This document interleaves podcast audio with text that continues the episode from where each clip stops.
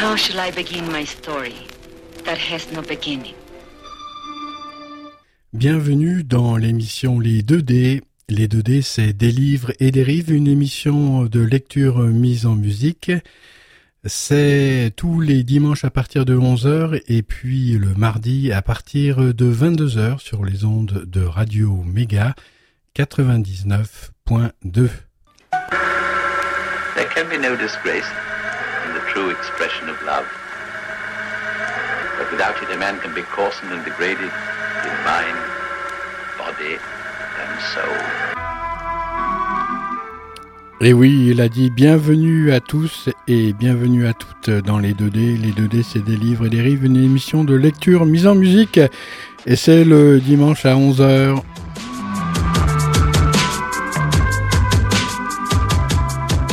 Allez, la petite nouvelle aujourd'hui s'appelle Dash Call.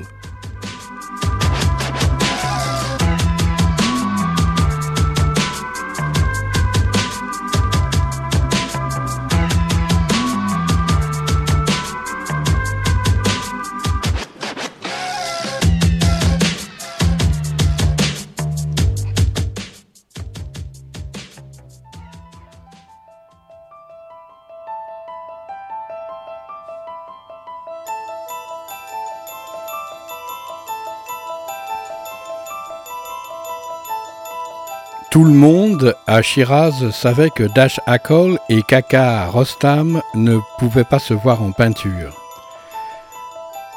Dash Akol, ce jour-là, se trouvait accroupi sur la banquette du café Do 1000, son quartier général depuis toujours.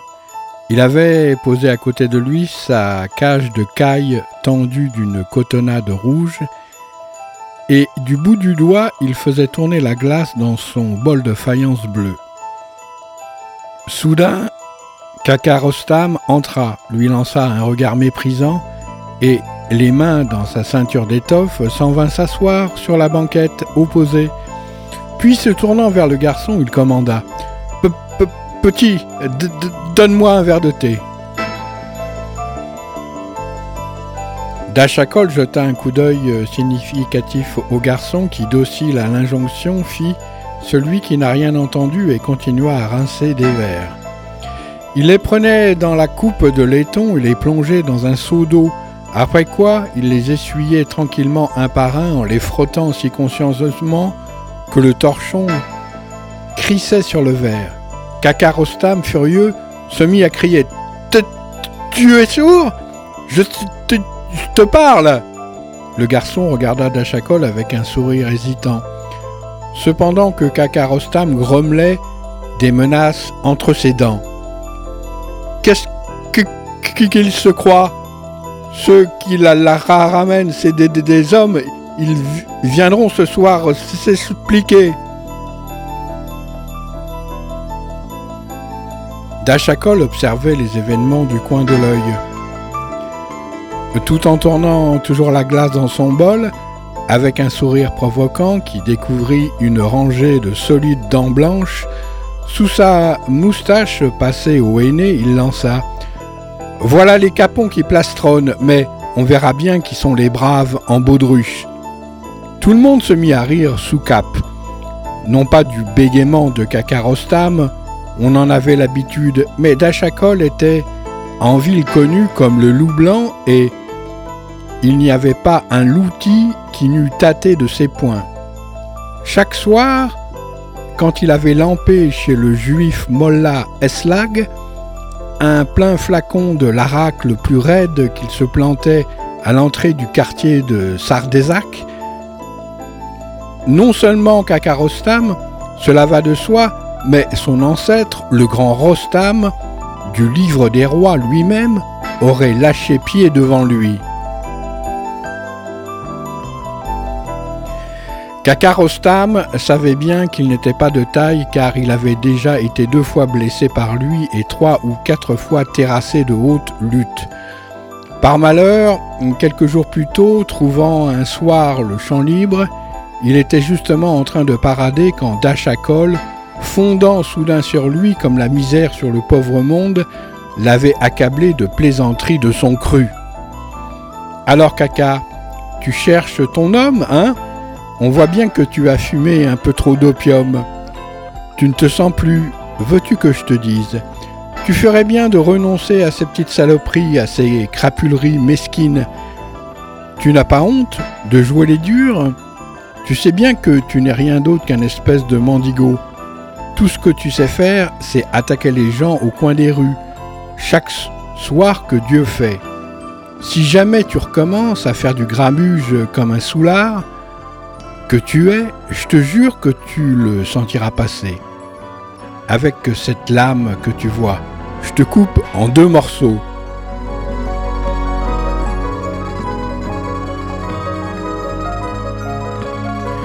Kakarostam avait filé sans demander son reste. Mais l'affaire lui demeurait sur le cœur et il cherchait une occasion de prendre sa revanche.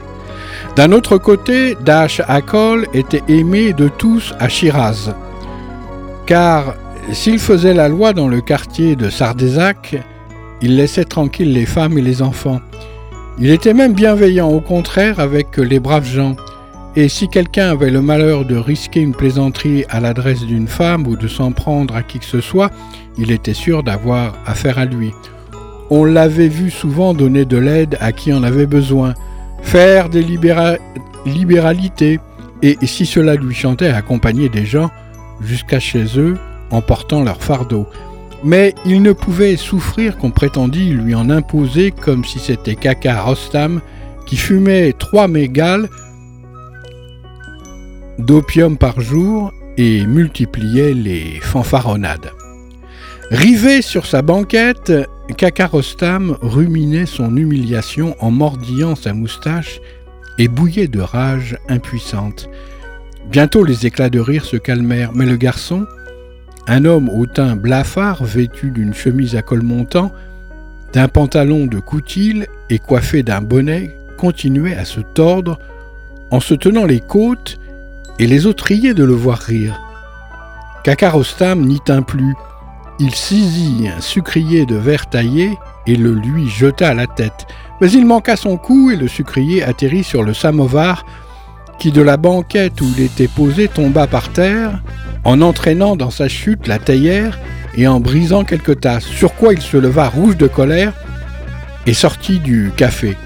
Le patron, inquiet, examinait son samovar.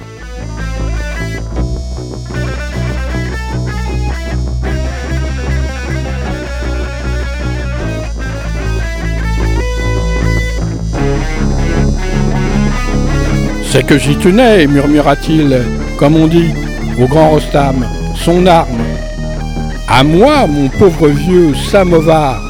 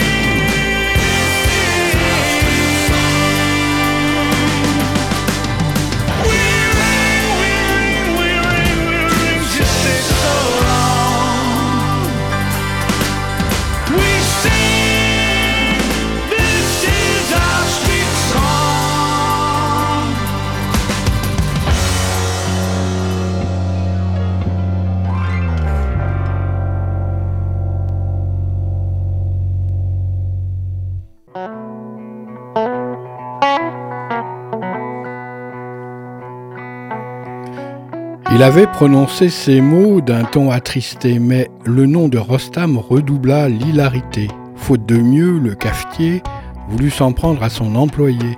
Ce que voyant, Dachakol, en souriant, tira de sa poche une bourse qu'il jeta devant lui.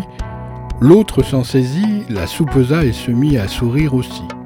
Sur ces entrefaites, un homme habillé d'un boléro de velours et d'un pantalon large et coiffé d'un petit bonnet de feutre entra tout troublé et, après avoir jeté un coup d'œil alentour, s'approcha de Dash Akol.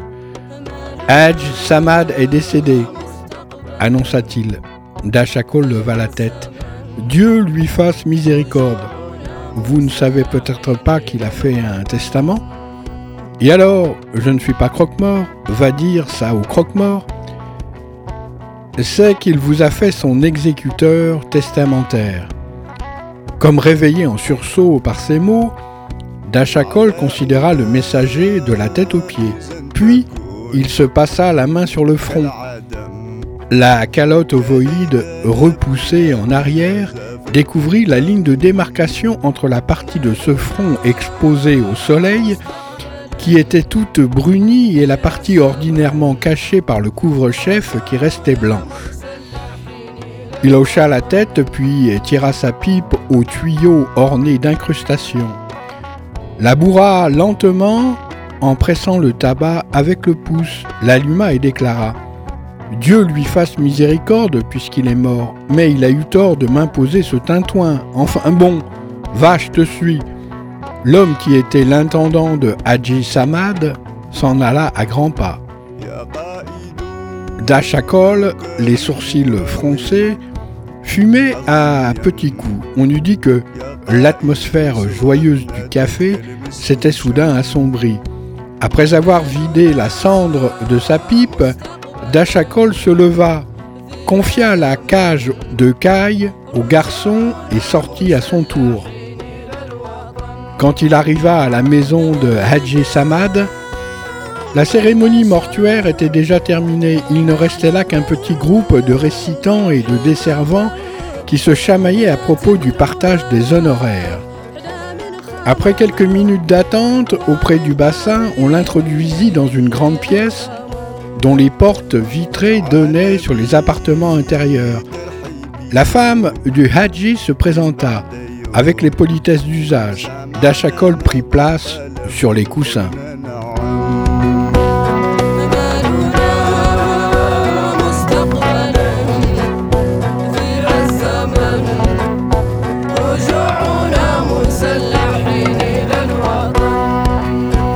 Que Dieu vous garde, madame, dit-il, et qu'il veille sur vos enfants. Le soir même, répondit-elle, d'une voix enrouée par les pleurs, le soir même où Hadji s'est senti mal, on a fait venir l'imam Jome à son chevet, et en présence de tous ces messieurs, il vous a désigné comme son exécuteur testamentaire. Je suppose que vous vous connaissez bien.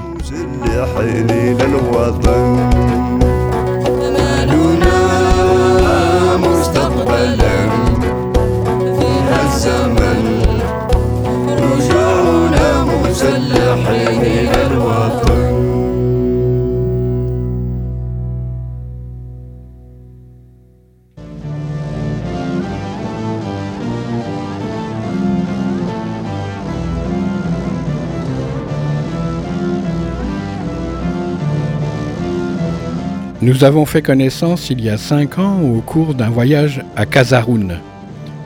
Hadj, Dieu et son âme, disait toujours S'il y a un homme d'honneur, c'est Dash Akol. Voyez-vous, madame, j'aime ma liberté par-dessus tout.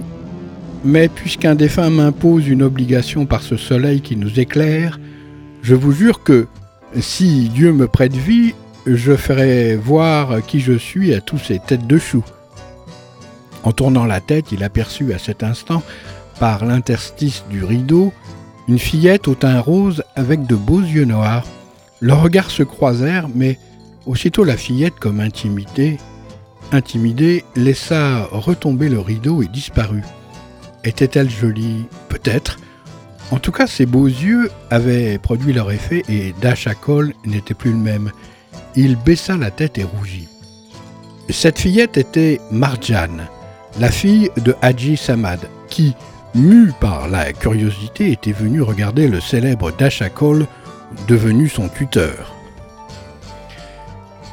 Déjà le lendemain, Dachakol prit en main les affaires du Haji, avec un brocanteur compétent, deux frères du quartier et un secrétaire.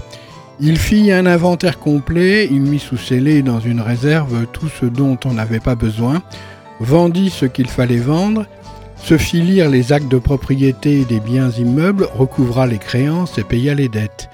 Tout cela fut réglé en deux jours et deux nuits. Le troisième soir, Dachakol fourbu traversait en rentrant chez lui le carrefour Seried Hadj Garbj quand il rencontra Emam Godi le taillandier qui lui dit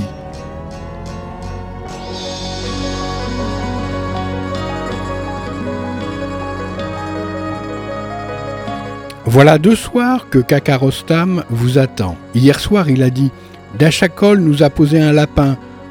On dirait qu'il a oublié sa promesse. Dachakol se carassa les moustaches. Ne t'en fais pas.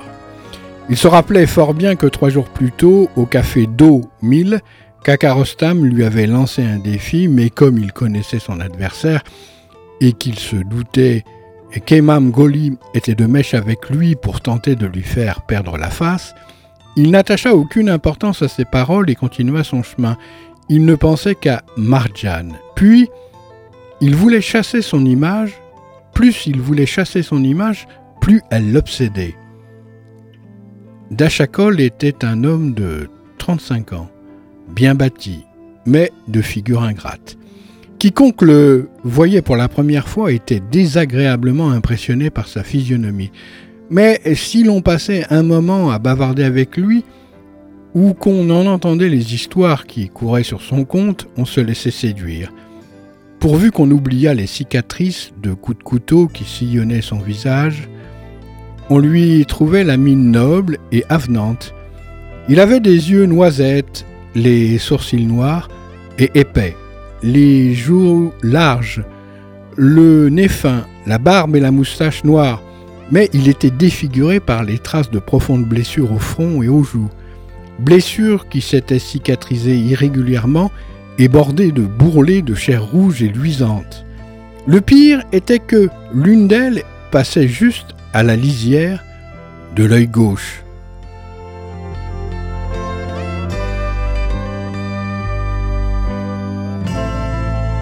Son père était un grand propriétaire du Fars. À sa mort, toute sa fortune était revenue à son fils unique, mais Dachakol était insouciant et prodigue. Il euh, n'attachait aucun prix au bien du monde. Ce qu'il aimait dans la vie, c'était la liberté, la générosité, la bienfaisance, le faste. Il n'avait pas d'autre attachement. Il dépensait tout ce qu'il possédait en libéralité aux nécessiteux. Il passait son temps à boire de l'arac deux fois distillé, à hurler au carrefour ou à faire la fête avec des compagnons qui le parasitaient. Ces quelques traits peignaient tout son caractère, qualités et défauts. Chose étonnante, rien de ce qui touche à l'amour n'avait jusqu'alors pénétré dans son existence. Ses amis avaient eu beau le solliciter à plusieurs reprises et même organiser des pourparlers discrets, il s'était toujours dérobé.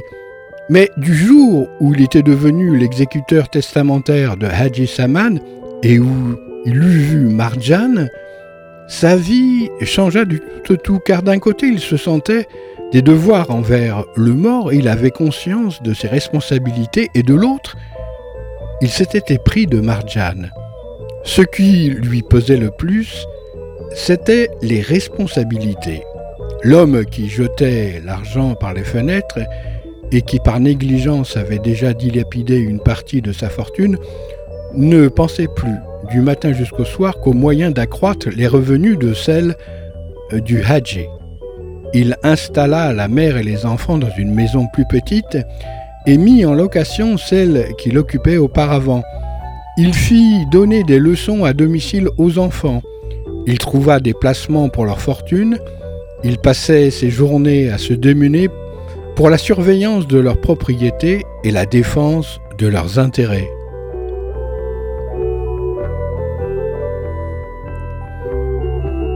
Désormais, il avait renoncé à ses vagabondages nocturnes et à ses opérations de carrefour. Il ne s'intéressait plus à ses amis, il avait perdu son entrain, tous les frères du faubourg, tous les voyous dont il était le rival, excités par les religieux qui se voyaient privés de la possibilité de mettre la main sur les biens du Hadji, ne manquaient pas une occasion de faire des gorges chaudes de son attitude. Son histoire faisait les beaux soirs des cafés et des réunions d'amis. Au café Patchénard, on s'en donnait à cœur joie. Tu parles de Dachacol. Il y a une grande gueule, mais c'est plus rien du tout, Dachacol. Il s'est déguisé en courant d'air. Il lèche les pieds des gens dans la maison de Haji Samad. Il paraît que sa mort euh, par là-bas. Maintenant, quand par hasard il vient dans les parages, il arrive la queue entre les jambes et il s'évapore illico. Kakarostam, toujours bégayant, exhalait sa rancœur. À son âge, faire le joli cœur, s'amouracher de la fille de Hajj Samad, il a rentré son couteau pour faire illusion aux pigeons. Il fait courir des bruits comme quoi il est l'exécuteur testamentaire du Hadji pour mieux bouffer l'héritage. Bon appétit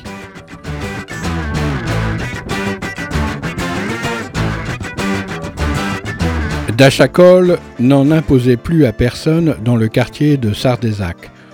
On ne se demandait même plus la peine de penser les, de sauver les apparences. Quand il entrait quelque part, on se parlait à l'oreille, on se moquait de lui. Dachakol surprenait bien quelques bribes de ses propos, mais il n'en laissait rien paraître. À vrai dire, il ne s'en souciait pas, car l'amour de Marjan l'avait pénétré jusqu'au moelle. Il n'avait plus le loisir de penser à rien d'autre.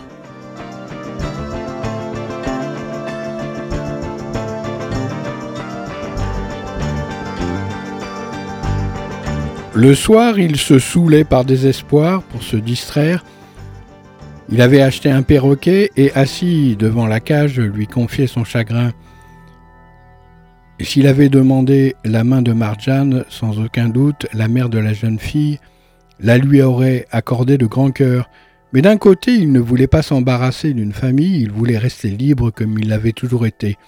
D'autre part, il était convaincu que prendre pour sa femme une fille qui lui avait été confiée était une trahison. Le pire de tout était de se regarder dans un miroir, comme il faisait chaque soir, d'examiner ses balafres mal cicatrisés, et cet œil dont l'angle était hideusement déformé. Pourrait-elle m'aimer? gémissait-il à haute voix. Elle trouvera sans doute un mari beau et jeune. Non, ça serait pas bien. Elle a quatorze ans, moi bientôt quarante, mais que faire? Cet amour me tue. Marjane, tu me fais mourir. À qui le dire? Marjane, ton amour me tue.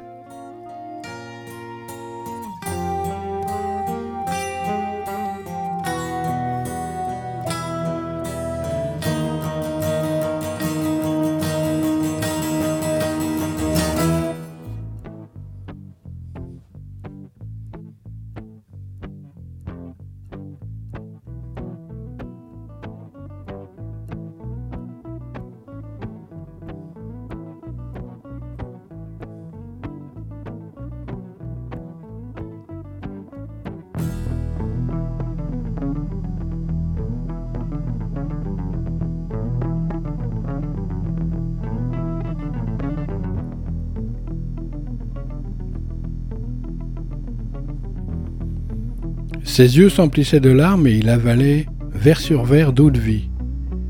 Puis abruti, il s'endormait sur place sans même se coucher.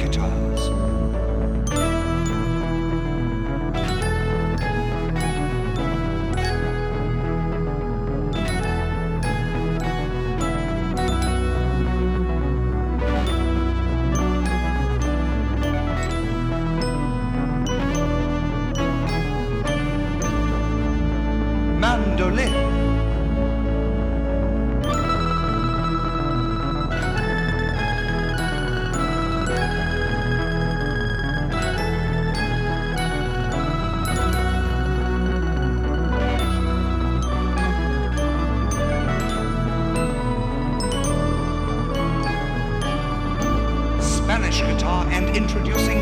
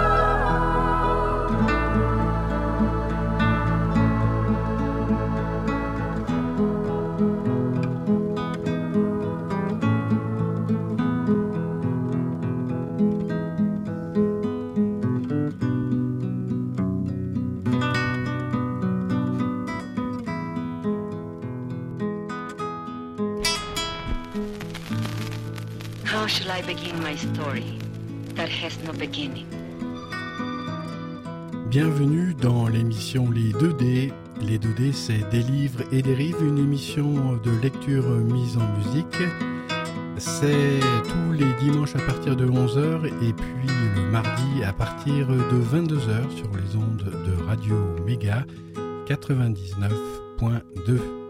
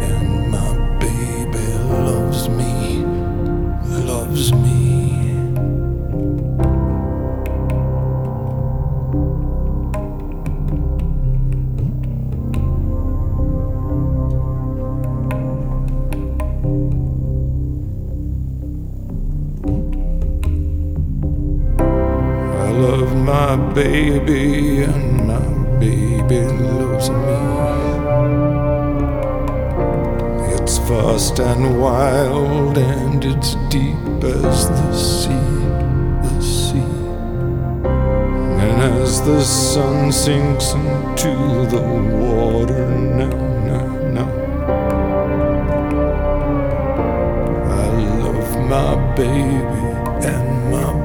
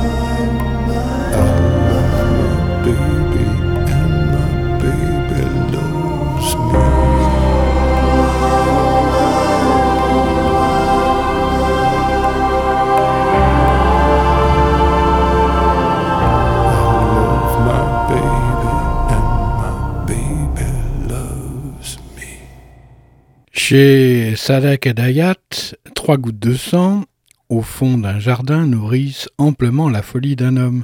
Une mission archéologique suit pas à pas la recette de sorcellerie découverte au creux d'un sarcophage. Une jeune fille simple se découvre masochiste dans le mariage, et un fidèle perroquet vaudrait presque tous les serments d'amour. Dans ce recueil, empli d'échos, les chants de l'enfance tournent en boucle comme des obsessions. Les arbres ont forme humaine au crépuscule et les ombres des hommes sont bien plus libres que leurs pas. Trois gouttes de sang comme mille et une nuits cauchemardesques et grinçantes, extraordinaires, cruelles, magnifiques. Dix petites merveilles lucides et amères. Trois gouttes de sang. C'est la neuvième d'Asha.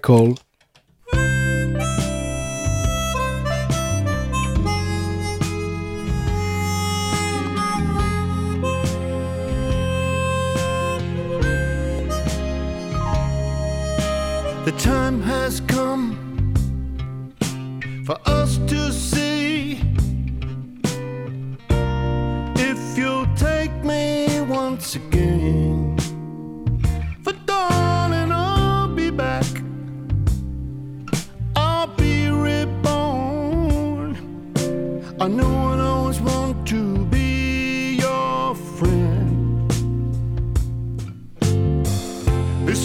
was like climbing. So glad I put the time in. I've got so used to loving you. In this life, you so bless me. Why would I want to get free? I've been so happy loving you. I've lived too long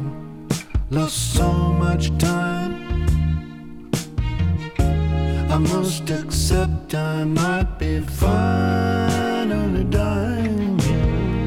What will survive is my consciousness, is what I guess. And when I'm alive again, you'll be my happiness. Yes, yes, yes. Next life I will be climbing again. So glad I put the time in and then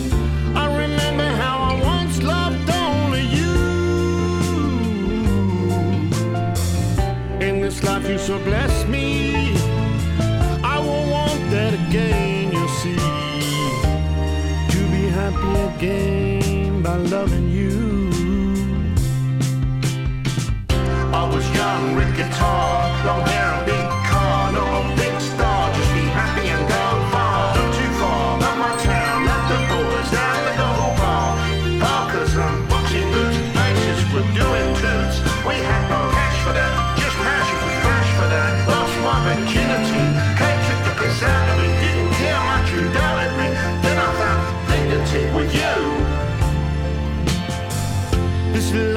like climbing. I'm so glad I put the time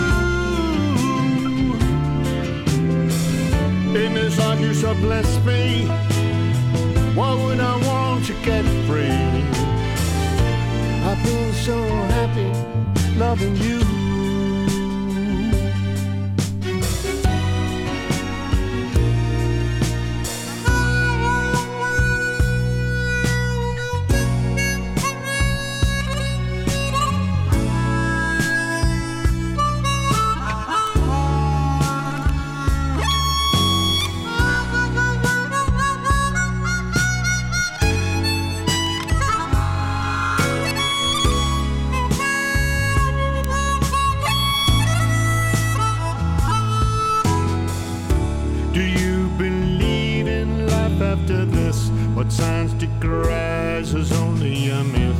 We hang on to dreams like pagans from some ancient days.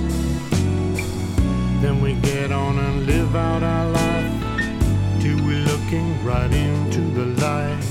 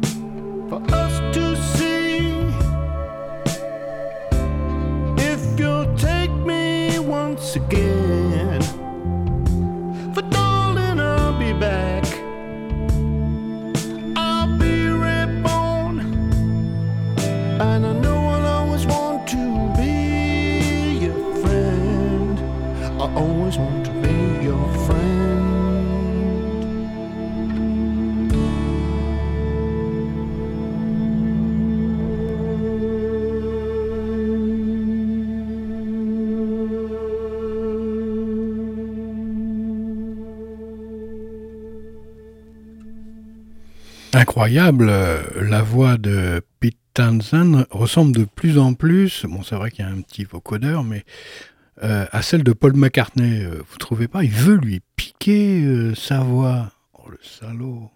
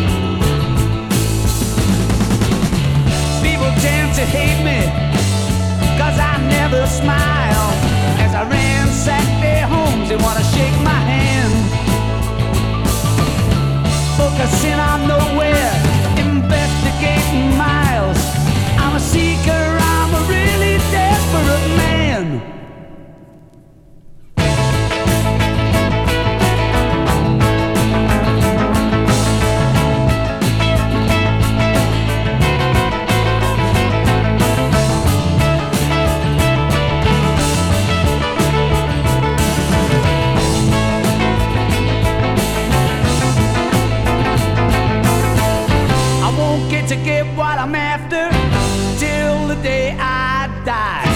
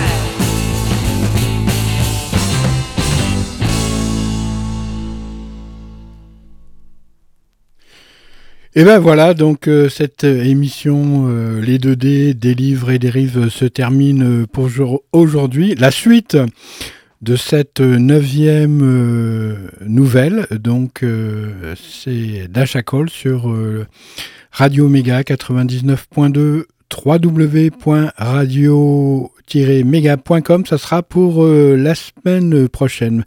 Portez-vous bien et passez un excellent dimanche. How shall I begin my story that has no beginning?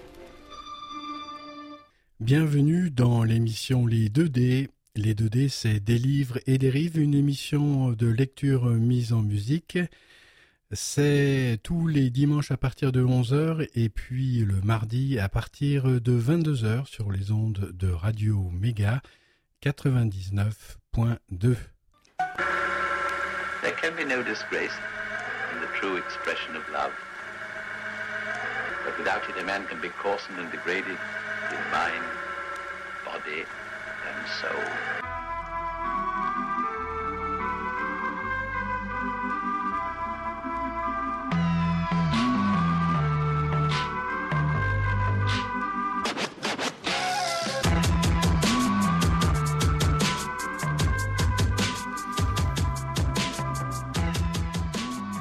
Un kilomètre à pied, ça use, ça use. Un kilomètre à pied, ça use les doigts de pied.